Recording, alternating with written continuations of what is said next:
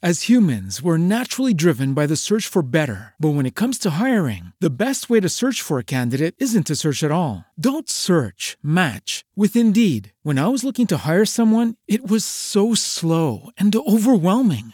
I wish I had used Indeed. If you need to hire, you need Indeed. Indeed is your matching and hiring platform with over 350 million global monthly visitors, according to Indeed data, and a matching engine that helps you find quality candidates fast. Ditch the busy work. Use Indeed for scheduling, screening, and messaging so you can connect with candidates faster. And Indeed doesn't just help you hire faster. 93% of employers agree Indeed delivers the highest quality matches compared to other job sites, according to a recent Indeed survey. And listeners of this show will get a $75 sponsored job credit to get your jobs more visibility at Indeed.com slash podcast. That's Indeed.com slash podcast. Terms and conditions apply.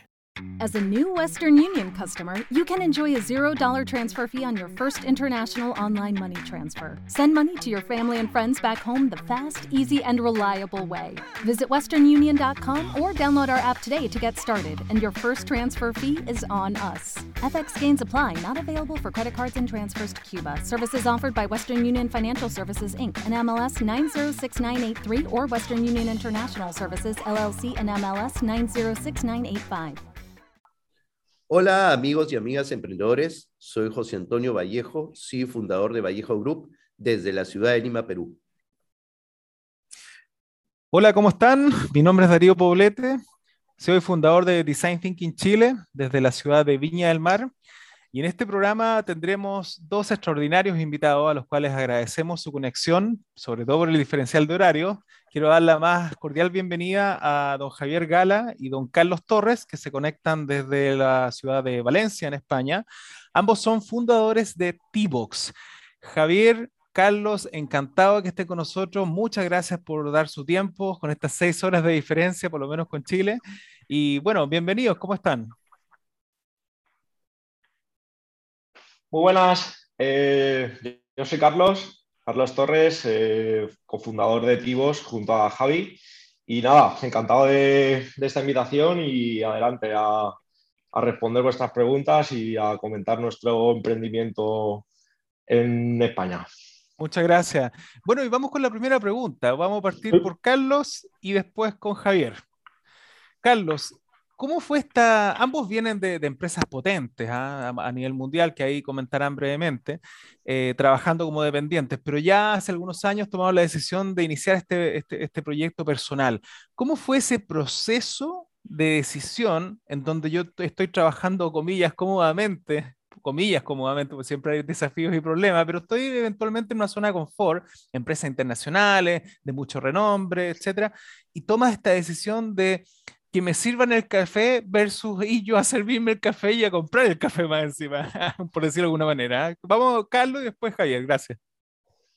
Pues nada, mira, al final esto nace en pleno confinamiento, eh, que en plena pandemia nos, nos aquí en España nos, nos, nos, encierran en casa con un estado de alarma el, el 20 de, bueno, fue 14 de marzo. Y yo ya estaba, yo estaba trabajando en Amazon y al final pues había un proyecto interno para trabajadores que era montarte tu propio negocio de, de reparto para, para, para, Amazon, lo que es la llamada DSP. Entonces en ese momento yo tenía claro que yo ya tuve un negocio parecido con mi padre, que me fue bastante mal y, y ya nos quedamos un poco arruinados, pero bueno, con esa decisión eh, contacté con Javi, que además es mi primo, y le propuse montarlo conjunto, ¿no? Por, un poco por, por cada uno sus competencias y yo soy muy bueno en operaciones y él es muy bueno en finanzas, administración y unimos ahí. Entonces al final, pues eso, a mitad de mayo o así, fue cuando ya decidimos a través con Amazon y tal y poder hacer intercambio. El 15 de mayo, en pleno confinamiento, abrimos la primera compañía que se llama Torres Las May.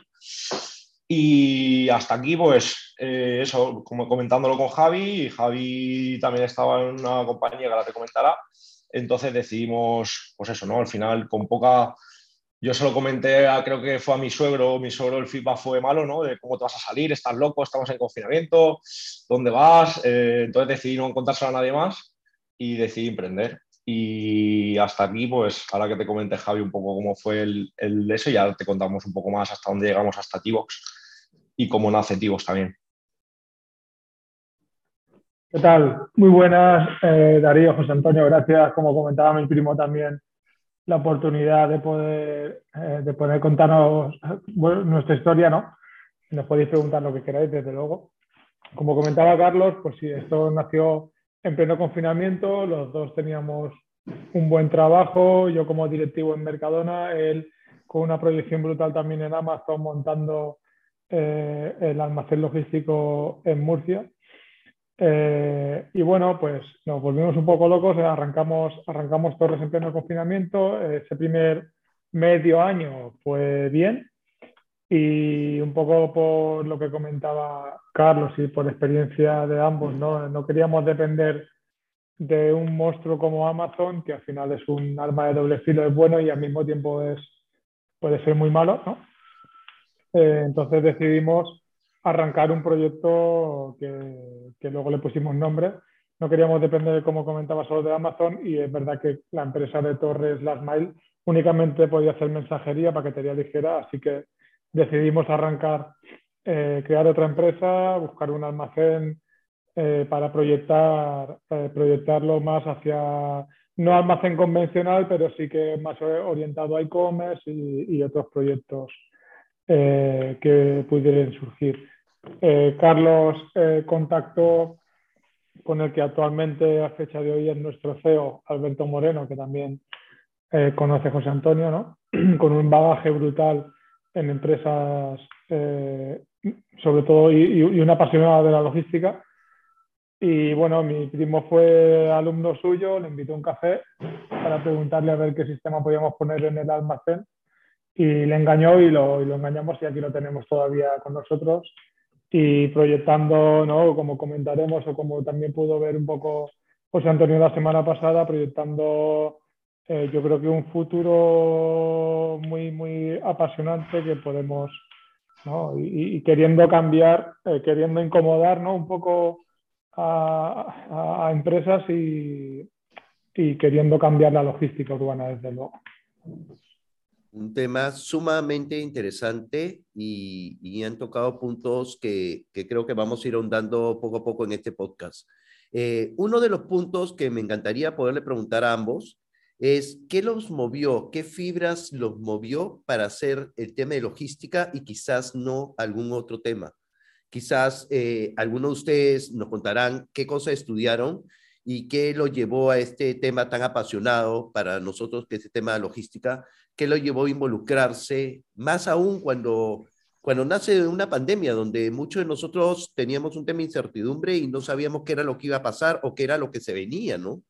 Eh, ¿Qué fue lo que lo movió? ¿Hubo algo dentro del ambiente familiar? Algo de eso nos han contado dentro del ambiente familiar, que habían emprendedores ¿Qué fibras movieron dentro de la universidad? Quizás para Javi fue diferente o para Carlos fue diferente.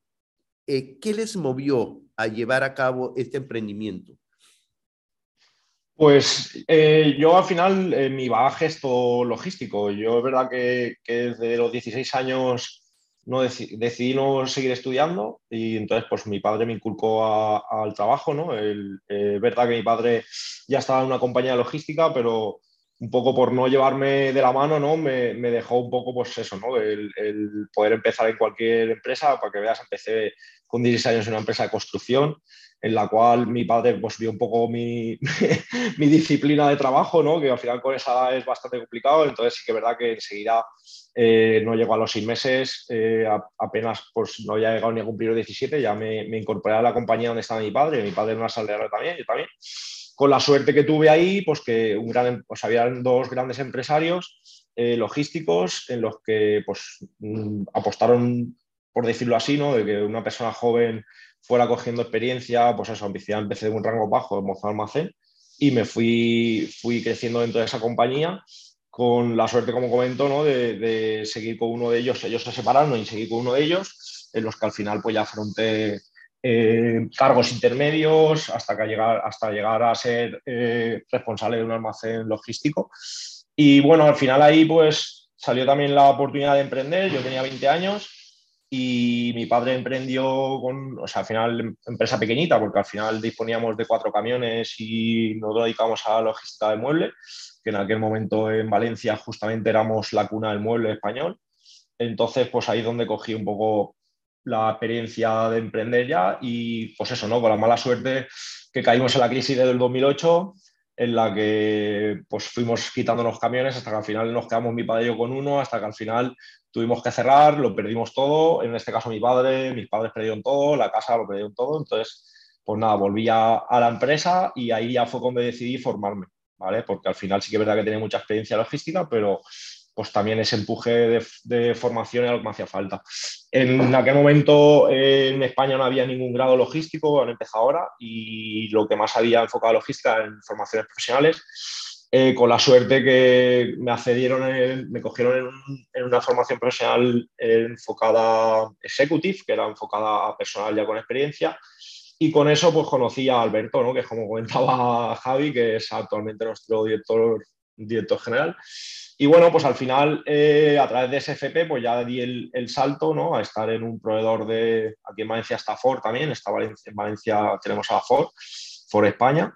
Entonces tuve suerte de entrar en, en Ford España, no Ford directamente, sino un proveedor de ellos, también en el departamento logístico como responsable. Y bueno, ahí surgió ya la, la oportunidad de, de, cuando aterrizó Amazon Logistics en España, eh, pasar unos procesos bastante complejos y eso, y pues verme lanzando las estaciones en, aquel momento de Valencia, tuve suerte de lanzar estaciones en Barcelona, eh, hasta que llegó el punto de, los 3PL, que es un almacén externalizado que hace Amazon, en el que me propusieron eh, pues, dirigir ese almacén ya como site leader en Murcia, en el que eran dos proyectos piloto en Europa que venían de Estados Unidos y a raíz de ahí, pues eso, me lancé porque al final, pues eso, eso me dio un salto a nivel profesional de, pues, imagínate, de lanzar eh, un almacén logístico con unas 80 personas trabajando en el almacén más 200 repartidores, pues eso, la responsabilidad de, tal. Entonces, al final, pues lo comentaba antes, ¿no? Llegó la pandemia, en aquel momento yo había salido este programa ya interno de montar tu propia empresa, en que yo había aplicado ya, había pasado los procesos, lo habían aceptado, y lo pasa que en Valencia no había plazas y estando en Murcia en este almacén, pues ya me contacta el equipo que llevaba esto, que estábamos preparados ya para lanzar en Valencia y aquí es cuando ya contactamos con, bueno, contacto con Javi y Javi pues eh, me dijo que adelante y, hasta aquí, ¿no? Entonces, pues eso, estamos hablando 15 de mayo de 2020 lanzamos Torres, que es la primera empresa, eh, y luego el, el 1 de, empezamos en enero de 2021, empezamos contigo. Un poco el modelo fue ese, ¿no? De decir, teníamos, teníamos muy bien pensado el modelo, hacer un almacén e-commerce, que en aquel momento en Valencia o en España no había almacenes dedicados, digamos, a clientes pequeños, a gente que estaba comenzando en el mundo de e-commerce. Y vimos ahí un nicho y nada, pues eso, al final, hasta la incorporación de Alberto, nosotros estábamos con el almacén, y ya entró Alberto, ¿no? Y un poco fue, fue ya el inicio de, de donde estamos ahora, ¿no? El, Alberto empezó a, a, valorar la opción de, de innovar en, el, en, la última milla hasta que hasta este punto no actual, pues que lanzamos el proyecto piloto financiado con, con la Unión Europea y, y, a través del Ayuntamiento de Valencia y, y Finnova y, y otro, otra empresa también, digamos, de, de administración valenciana. Y nada, pues al final ese proyecto piloto salió muy bien. Eh, al final lo, que planteaba tanto la Comisión Europea como, como nosotros se, se vio reflejado en números. Y bueno, pues a raíz de ahí ya, eh, pues eso, ahora tenemos ahí tres nichos de, de, mercado dentro de Tivos, que es hasta donde, hasta donde estamos actualmente.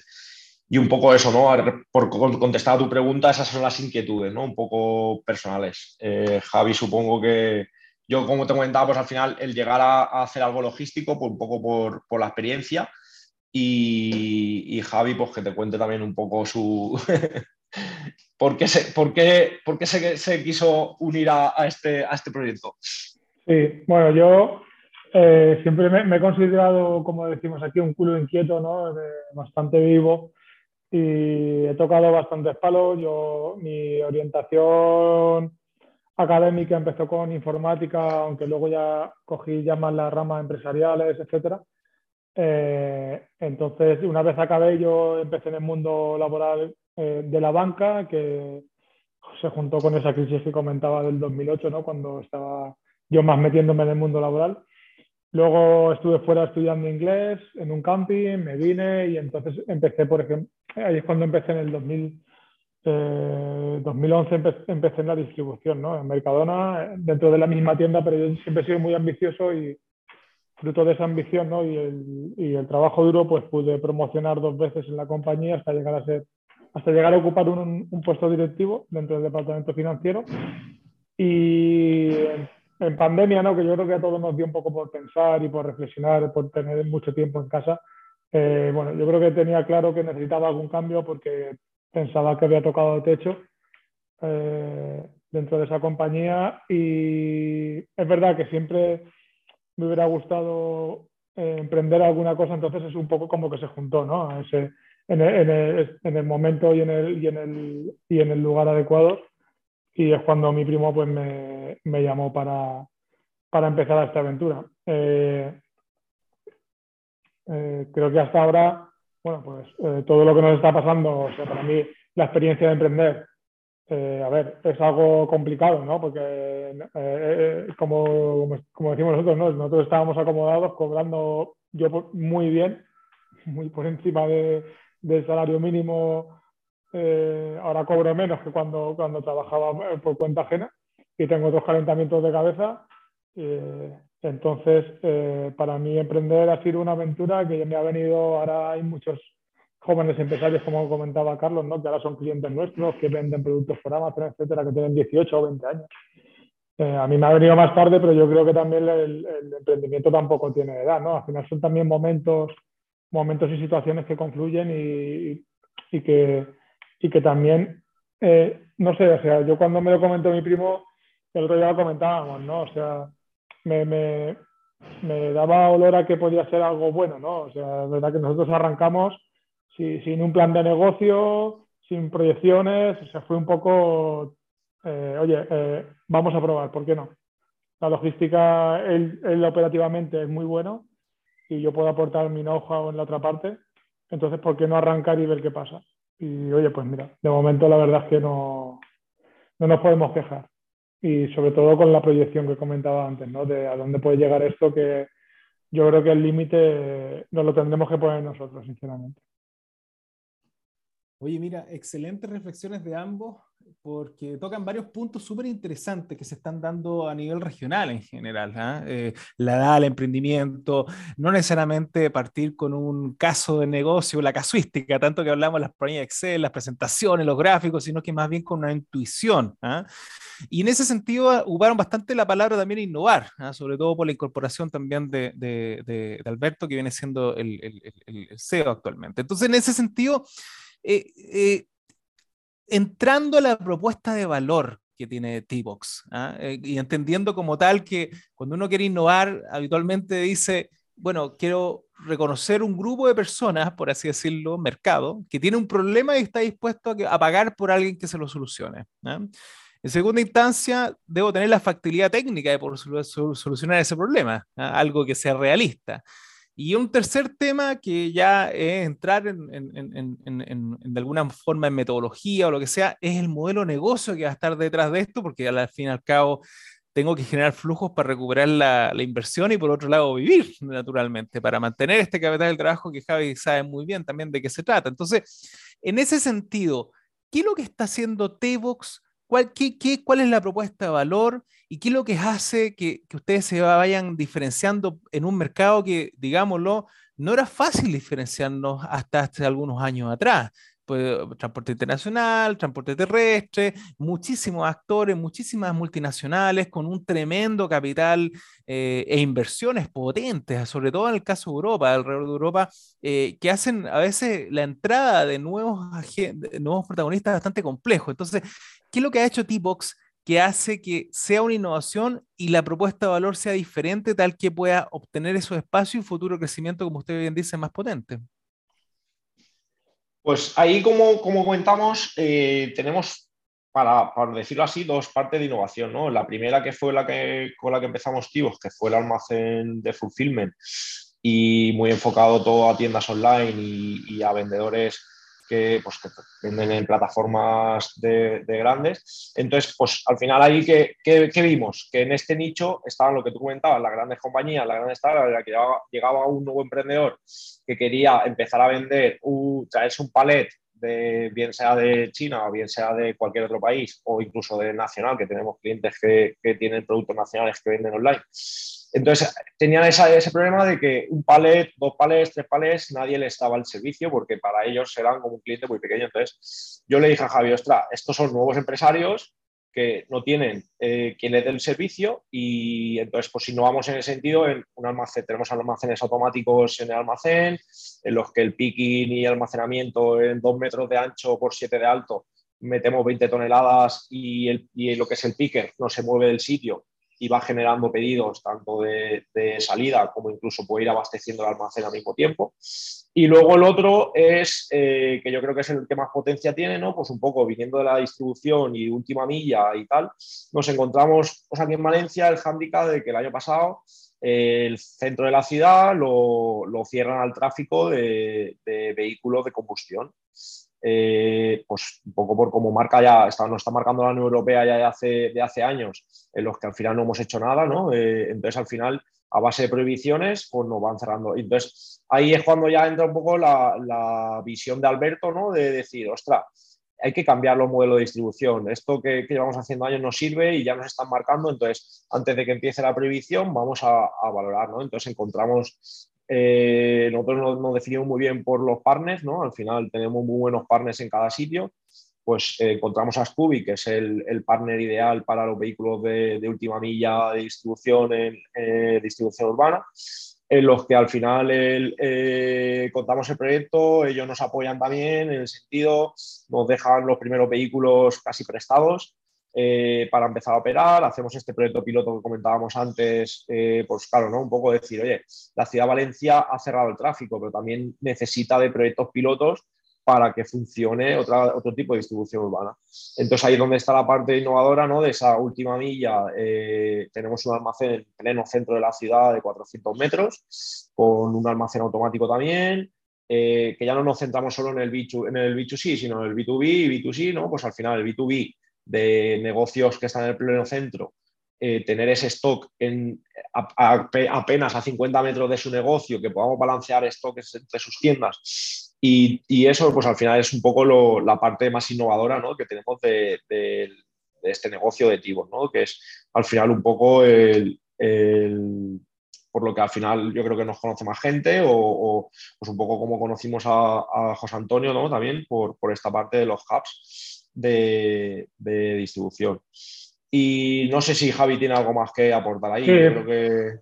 A ver, eh, sobre todo, ¿no? Nuestro, nosotros, y, más mi, primo y Alberto, ¿no? como siempre decimos, nosotros somos logísticos, ¿vale? Nosotros eh, eh, somos muy críticos, porque, bueno, José Antonio lo, lo, pudo, lo pudo ver en primera, de primera mano en, en Sevilla. Nosotros nos gusta meter un poco el dedo en la llaga y, e incomodar un poco, ¿vale? Nosotros, eh, por ejemplo, nosotros no, hemos desarrollado, como comentaba Carlos, nosotros no hemos desarrollado ninguna tecnología eh, eh, que, luego acabe siendo, entre comillas, una estafa, ¿no? Es decir, nosotros, nosotros lo primero, vamos a ver, sí que tenemos un partner tecnológico que, con el que podemos Estamos intentando desarrollar una tecnología que nos dé visibilidad a toda la cadena de suministro, eh, pero la tecnología tiene que ser la necesaria, la que marque la operativa, no al revés. Porque mm, se ve, ¿no? Bueno, podemos poner el ejemplo, como siempre ponemos, de globo, pero pueden haber otros unicornios eh, que al final se van a ir desinflando con el tiempo. ¿Por qué? Porque al final eh, esa tecnología, entre comillas, lo, que, lo, que lo que está provocando es para mí, ¿eh? bajo nuestro punto de vista, mala experiencia de consumidor. Hay eh, algún unicornio por ahí eh, que, vende un servicio de última milla brutal, no hablo de Globo, pero que, tiene mm, un montón de críticas por el mal servicio que dan. Entonces, nosotros lo que queremos, nosotros somos logísticos y nosotros estamos a favor de la tecnología, pero la tecnología, como comentamos, no mueve los paquetes, ¿vale? O sea, mm, necesitamos tecnología, sí, necesitamos la tecnología óptima para optimizar el proceso, valga redundancia. Eh, no vamos a desarrollar vehículos, como comenta Carlos, pues tenemos a nuestro partner Scooby, no vamos a desarrollar eh, almacenes, tenemos a nuestro, a nuestro partner Modula, pensamos pues que, que presente y futuro va a ser eh, colaborativo, ¿no? Al final, nosotros no nos escondemos nada, ¿vale? Porque si alguien quiere copiar lo que hacemos, pues le invitamos a que lo haga y ya está. Eh, pero al final pensamos que el presente y futuro va a ser colaborativo y que cada uno va a tener que aportar su know-how dentro de toda la cadena de suministro y sobre todo para al final aportar valor, ¿no? que, que, sea que la operativa sea eficiente, que sea rentable también, porque obviamente al final eh, una empresa está también, una finalidad es ganar dinero, porque si no, eh, esto sería insostenible. Y, un poco por ahí, yo en ese aspecto no, no aportaría mucho más tampoco. Súper interesante, Javi y Carlos, lo que nos cuentas, pero eh, hemos hablado ya de T-Box, hemos hablado del tema de emprendimiento, pero es claro que estamos mirando de repente y este público que nos escucha eh, en este podcast, quizás esta vez dice, todo, todo fue muy bien, pero estamos mirando solamente la punta del iceberg.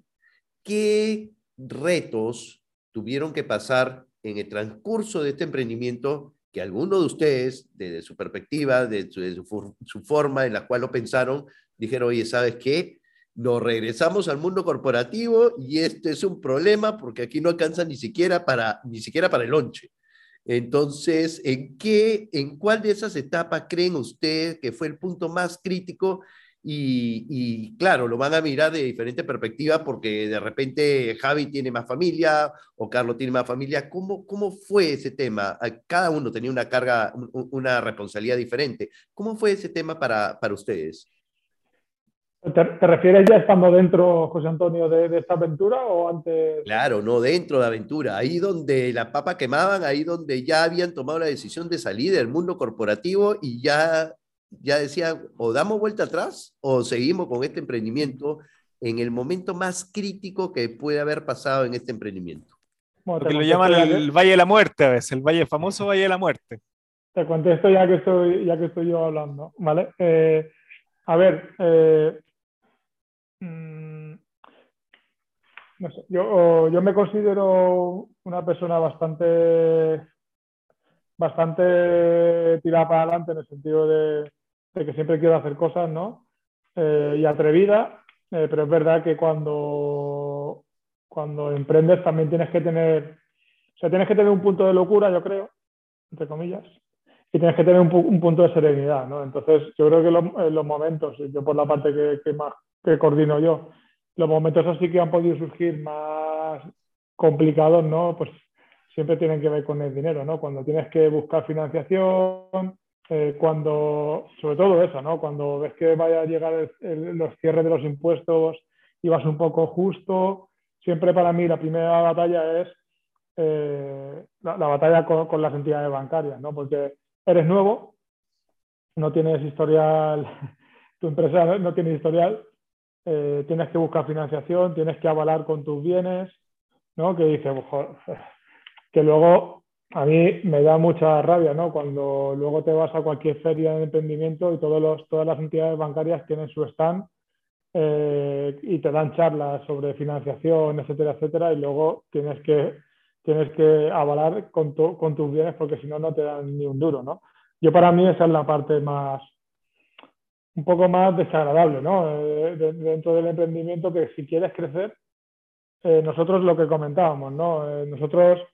Eh, aprovechando un poco el, excedente de flujo de caja de una empresa, el poco que, pudiéramos tener, nació T-Box y, vamos a, pedales, entre comillas, y ahora es verdad que necesitamos ya empezar ya a, a, conducir un coche bastante potente, ¿no? Ya necesitamos un poco otra velocidad. Entonces, yo pienso, para mí, eh, lo más complicado es, esa parte, buscar rodearte de, los partners, ¿no? Pues encontrar los partners necesarios en cada ámbito, ya sea marketing, página web, etcétera, porque es muy, es muy difícil alinearlos contigo y yo me considero muy afortunado en ese aspecto porque tenemos partners externos muy, muy, muy, muy buenos y que han cogido el modelo enseguida. Y luego por la parte de financiación, igual, puedes encontrar partners, ahora estamos con planteando plan de negocio, etcétera, que, yo creo que nos van a ayudar mucho en, esa, en ese aspecto. Pero yo para mí la parte más, más, más amarga es esa, querer crecer y ver, claro, al final tú presentas un proyecto y ese proyecto, si debajo no hay nada, les cuesta creer, ¿no? Yo creo que es esa parte. Pero bueno, por suerte también a fecha de hoy hay banca no tradicional, banca alternativa, ¿no? Que, te permite buscar otros, otras soluciones, otras que te cubran la necesidad. Y por mi parte también, ¿eh? O sea, al final yo, como digo, no me preocupa, no me preocupa, no, no me preocupo de la caja ni, ni, de, ni de las finanzas del grupo, porque al final tenemos un grupo empresarial. Entonces, pues yo creo que, el, Valle de la Muerte, como comentabas, eh, yo creo que es ese, ¿no? El, verte, verte ahí un poco tenso, porque al final hay que decir que todo esto lo hemos montado con nuestros propios recursos. Eh, hasta, hasta apenas hace seis meses no hemos pedido financiación. Entonces, claro, pues al final el esfuerzo de todos nuestros recursos, eh, de tenerlos todos unidos a a las compañías y, pues eso, ¿no? Javi me dice, oye, vamos un poco tensos, vamos antes de que empezara tal y, pues yo creo que ese un poco fue el, mayor, el mayor este que, te llegas a pensar, ¿eh? Lo de, mira, eh, no sé si a empezar a arriesgar otra vez todo mi patrimonio, porque yo ya he pasado, bueno, en ese caso eran mis padres, pero ya perdieron todo su patrimonio. Pero bueno, al final lo que comentamos, ¿no? Somos, y, y sobre todo que, que tenemos muy claro y, tenemos muy decidido eh, el éxito, ¿no? al final yo creo que también si no piensas que tu proyecto va a ser exitoso, no, no te lanzaría. Y al final dijimos, pues mira, vamos para adelante y, bueno, al final tampoco haya sido grandes recursos, pero bueno, sí, yo creo que ese es el, mayor, el mayor problema que, que, hayamos podido tener en el sentido de replantearte el negocio. Perfecto. Bueno, el tiempo pase no en vano. Hemos tenido una muy, muy interesante conversación. Solo les pediría muy brevemente para todas nuestras amigas y amigos que nos escuchan en este ecosistema emprendedor iberoamericano, un mensaje final a aquellos emprendedores que están en sus inicios y están dudando, otros un montón de cantidades de personas que con las nuevas situaciones económicas que hay en distintos países están eh, comenzando a pensar en emprender y no saben en qué, y, se enredan a lo mejor en este tema del modelo de negocio y el financiamiento, etcétera. En muy breves palabras, ¿qué le dirías tú, Carlos, y también Javier, por cierto, a, a, estos colegas que nos están escuchando y están empezando a comenzar a, eh, eh, a, emprender o pensando siquiera si puede ser una alternativa? ¿Qué les dirían a ustedes en forma muy bastante resumida? Pues yo soy sincero siempre con esto, ¿eh? y, al final es algo que me han preguntado muchas veces y siempre lo digo, mira, si quieres vivir cómodo, eh, quédate donde estás en tu empresa, que vas a vivir más cómodo y más tranquilo que si eres emprendedor. Pero la parte emprendedor tiene su parte bonita, ¿no? Que al final eh, emprendes lo que a ti te gusta o lo que tú crees que al final tal. Y teniendo, teniendo un buen proyecto y creyendo en él, porque al final no, no vale solo con tenerlo, sino creer, creértelo, que, va a funcionar. Esto es un poco la parte más emprendedora. Pero vamos, que al final eh, emprender no, no, quiere decir vivir mejor. Por, por, eh, por, todo aquello que la gente, te dice, ahora qué, bien vives, qué bien tal. Digo, sí, sí, mejor vivía cuando estaba en Amazon que, que, ahora en el sentido de tal. Pero es verdad que para mí es más satisfactorio eh, esta parte de ser emprendedor y, se la recomiendo a todo el mundo, que yo al final siempre tengo inquietudes y cuando las he tenido y he visto el, modelo o el proyecto que puede funcionar, me he decidido a, avanzarlo y, ya voy por la segunda vez que emprendo. Sí, yo en ese sentido pienso que, hay que ser atrevido y atrevida, ¿no? Es un tópico decirlo, pero es verdad que eh, a fecha de hoy, eh, eso está, y conforme te vas haciendo más mayor, vas viviendo más momentos así, familiares, amigos, que van al médico un día y, le dicen que le quedan mm, tres meses de vida y todo lo que no te has atrevido a hacer eh, se queda ahí. Entonces hay que arrepentirse de lo que uno haga, o arrepentirse tampoco, pero hay que, si alguien quiere vivirlo, tiene que vivirlo. Eh, y, adelante, ¿no? Yo creo que nadie, a fecha de hoy, no creo que nadie vaya a inventar nada.